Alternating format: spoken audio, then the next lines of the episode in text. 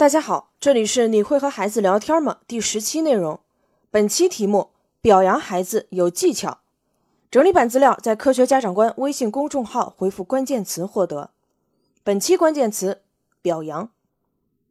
在教育孩子的过程中，有种说法是，好孩子都是夸出来的，但同时也有很多案例表明，在夸奖和表扬声中长大的孩子，往往对逆境的承受力要差些。很多家长这时候就会纠结了，那这孩子到底是该表扬呢，还是不该表扬呢？回答这个问题前，我们先来澄清一个误区。正反馈这个词大家应该不陌生，很多家长把它理解为正向的反馈，换言之就是表扬、赞美、鼓励等行为，其实是不够准确的。正反馈的重点在于正确的反馈，即该表扬的时候表扬，不该表扬的时候不要表扬。正确适当的表扬能促进孩子自信心的提升，但错误或过度的表扬则容易让孩子自满自负或无动于衷。因此，爸爸妈妈不必纠结要不要表扬，而是要学会该如何表扬。这里，我们建议大家使用一句标准句式：描述行为加总结能力加表达认可。描述行为的意思是说。表扬孩子的时候，要表扬孩子具体的行为过程，而不是结果成绩。我们常听到父母对孩子说：“你真棒，你真乖。”但是为什么就棒了？做了什么就表示乖了？父母却很少提及。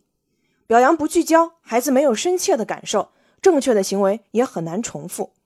我们可以在表扬孩子的时候多出现这样的对话，比如：“今天吃饭的时候，你主动给爸爸妈妈夹菜，妈妈特别开心。”或者上次数学考试你的计算扣了十分，这次你注意检验，结果一分都没扣，有进步。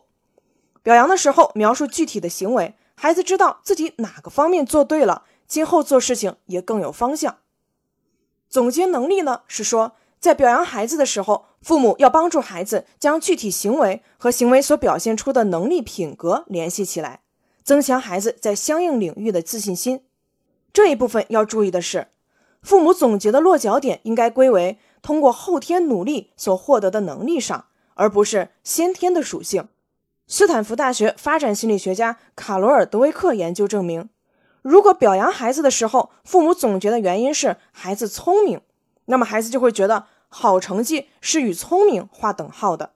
如果今后这个孩子遇到更大的挑战，他很可能会担心自己完成不了，而被认为不够聪明，因此往往选择逃避。